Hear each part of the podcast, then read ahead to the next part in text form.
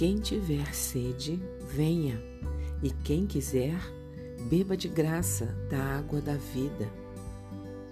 Este trecho encontra-se no livro de Apocalipse, em seu capítulo 22. E eu sou Ruth Maciel e quero ler para você uma mensagem do presente diário. O título de hoje é Água da Vida. No filme épico Ben-Hur, há uma cena marcante. O herói príncipe judeu Ben-Hur, acorrentado injustamente a outros condenados, é levado ao trabalho forçado. A certa altura da caminhada pelo deserto, estando todos exaustos e mortos de sede, a tropa para junto a um poço.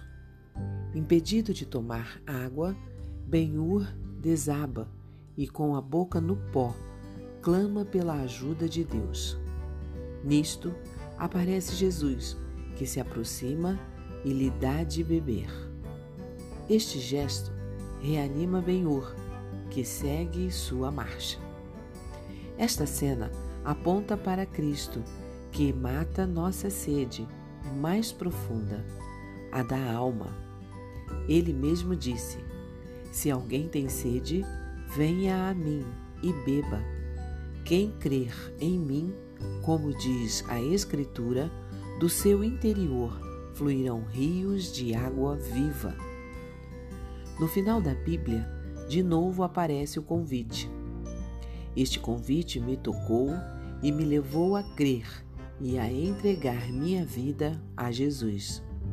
Eu era então um jovem que sentia um grande vazio interior. Buscava em jornais artigos cujo conteúdo me desse alguma luz para viver. Desde pequeno frequentei uma igreja com a Bíblia debaixo do braço, mas eu era apenas religioso e ainda não via nela conteúdo significativo. Até que, num certo dia agitado, voltando da escola, à noite, de alma sedenta, resolvi ler algo na palavra de Deus. Acabei lendo a última coluna do texto impresso, a leitura bíblica de hoje.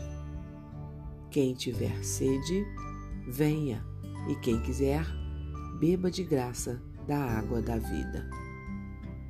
Quando li este versículo, senti-me tocado. Então, com poucas palavras, clamei a Deus. No dia seguinte, acordei tomado por uma grande alegria, nunca antes sentida. Tudo era diferente. Até o cantar dos pássaros e o brilho do sol agora me pareciam fascinantes e me faziam pensar no Criador. Aprendi assim a ir à fonte da água viva e sair dali de alma leve, sobretudo nos dias difíceis.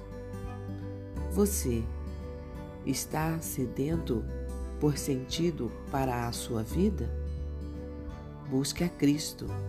Ele saciará a sede da sua alma.